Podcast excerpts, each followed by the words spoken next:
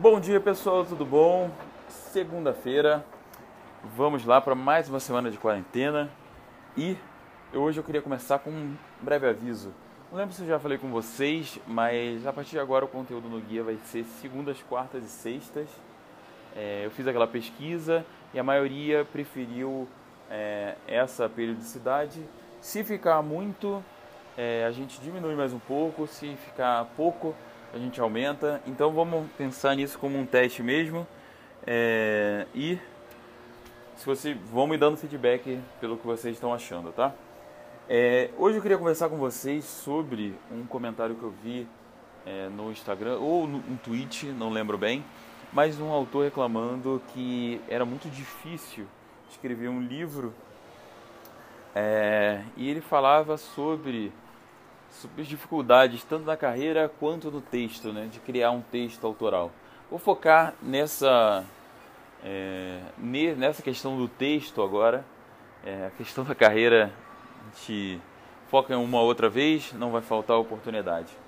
Mas falando sobre o texto, é, ele reclamava que é muito difícil escrever e eu acho que a gente tem que aceitar, a gente vai ter que fazer um esforço para aceitar que sim é muito difícil. É, não existe nenhuma bala de prata, não existe nenhuma solução milagrosa que vai fazer o nosso livro ficar bom. A gente vai precisar estudar muito, ler muito, trabalhar muito, praticar muito para que ele é, vá melhorando aos poucos. Então é por isso que eu tenho bastante fé nessa questão, é, nas versões que eu tanto falo para vocês. É, e acho que é fundamental que vocês tenham essa, essa fé que no final das contas, depois que você terminar o trabalho, ele vai ficar bom. É, e não tentar logo de cara deixar ele bom através de, por exemplo, é, uma, alguma ferramenta que você usa indiscriminadamente. As ferramentas, principalmente é, falando especialmente das de enredo, elas sim ajudam muito. Você entender a jornada do herói, você entender os 15 bits de Save the Cat, é, entre outras, vai te ajudar sim é, a entender a história. Mas se você seguir é, apenas esse formato, essa metodologia, você vai fazer mais do mesmo, você não vai trazer nada de novo é, para a literatura. E essa é uma questão muito interessante, porque é, um livro que é, não tem diferencial é um livro que ele não vai conseguir ser vendido. Então, ele vai funcionar, não é que não deve ser escrito, mas ele vai funcionar muito como um, é, como um exercício de escrita, mas na hora de você entregar ele para o leitor ou para uma editora, ele não vai chamar atenção, ele vai ser mais do mesmo para essa pessoa. É, então, é, eu acho que é sempre interessante a gente pensar é, na, no diferencial da nossa obra. E para isso a gente precisa ousar. É, ousar é o que? Sair da zona de conforto. É, e essa é a, a mensagem principal que eu quero passar hoje. Necessariamente, na minha opinião, um autor tem que sempre sair da zona de conforto a cada obra. Para não correr o risco de alguns é, autores americanos que depois de, é, de achar um livro, escrever um livro que fez muito sucesso, eles pegam a forma própria deles, do mesmo livro, e replicam em várias outras histórias. É, e se você ler mais de um, você acaba vendo que fica cansativo. Então, não vou citar o nome, mas tem um específico que eu li três livros. O primeiro eu achei sensacional, os outros eu não estava aguentando mais ler porque eu sabia exatamente o que ia acontecer. É, então, é, inclusive, esse tipo de coisa vira piada. Eu, eu acho muito importante que a gente tenha na cabeça que a gente deve é, melhorar sempre como um escritor. E eu acho interessante a gente pensar nisso até porque estrategicamente, numa carreira longa como a nossa, esse crescimento, crescimento contínuo faz toda a diferença.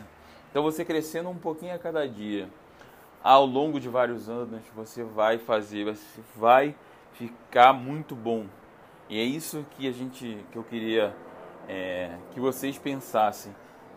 Não aceitem soluções fáceis, práticas. é, não aceitem nenhuma bala de prata na construção do seu livro. Ousem, e eu faço, falo ousem com bastante cuidado. É, eu não acho interessante que vocês ousem pelo mais difícil, que é a linguagem, que é a que é o estilo que você vai escrever, a forma que você vai escrever o seu livro. Conselho que vocês comecem pelo enredo. Por quê? É, porque, de uma forma geral, a gente não lê o suficiente. Ou a gente lê há pouco tempo o suficiente. Então a gente não tem uma.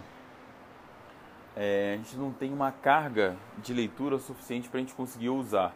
A gente não estuda a gramática o suficiente para a gente conseguir inverter ela, dobrar ela, bater nela. Então a gente tem que fazer isso aos poucos.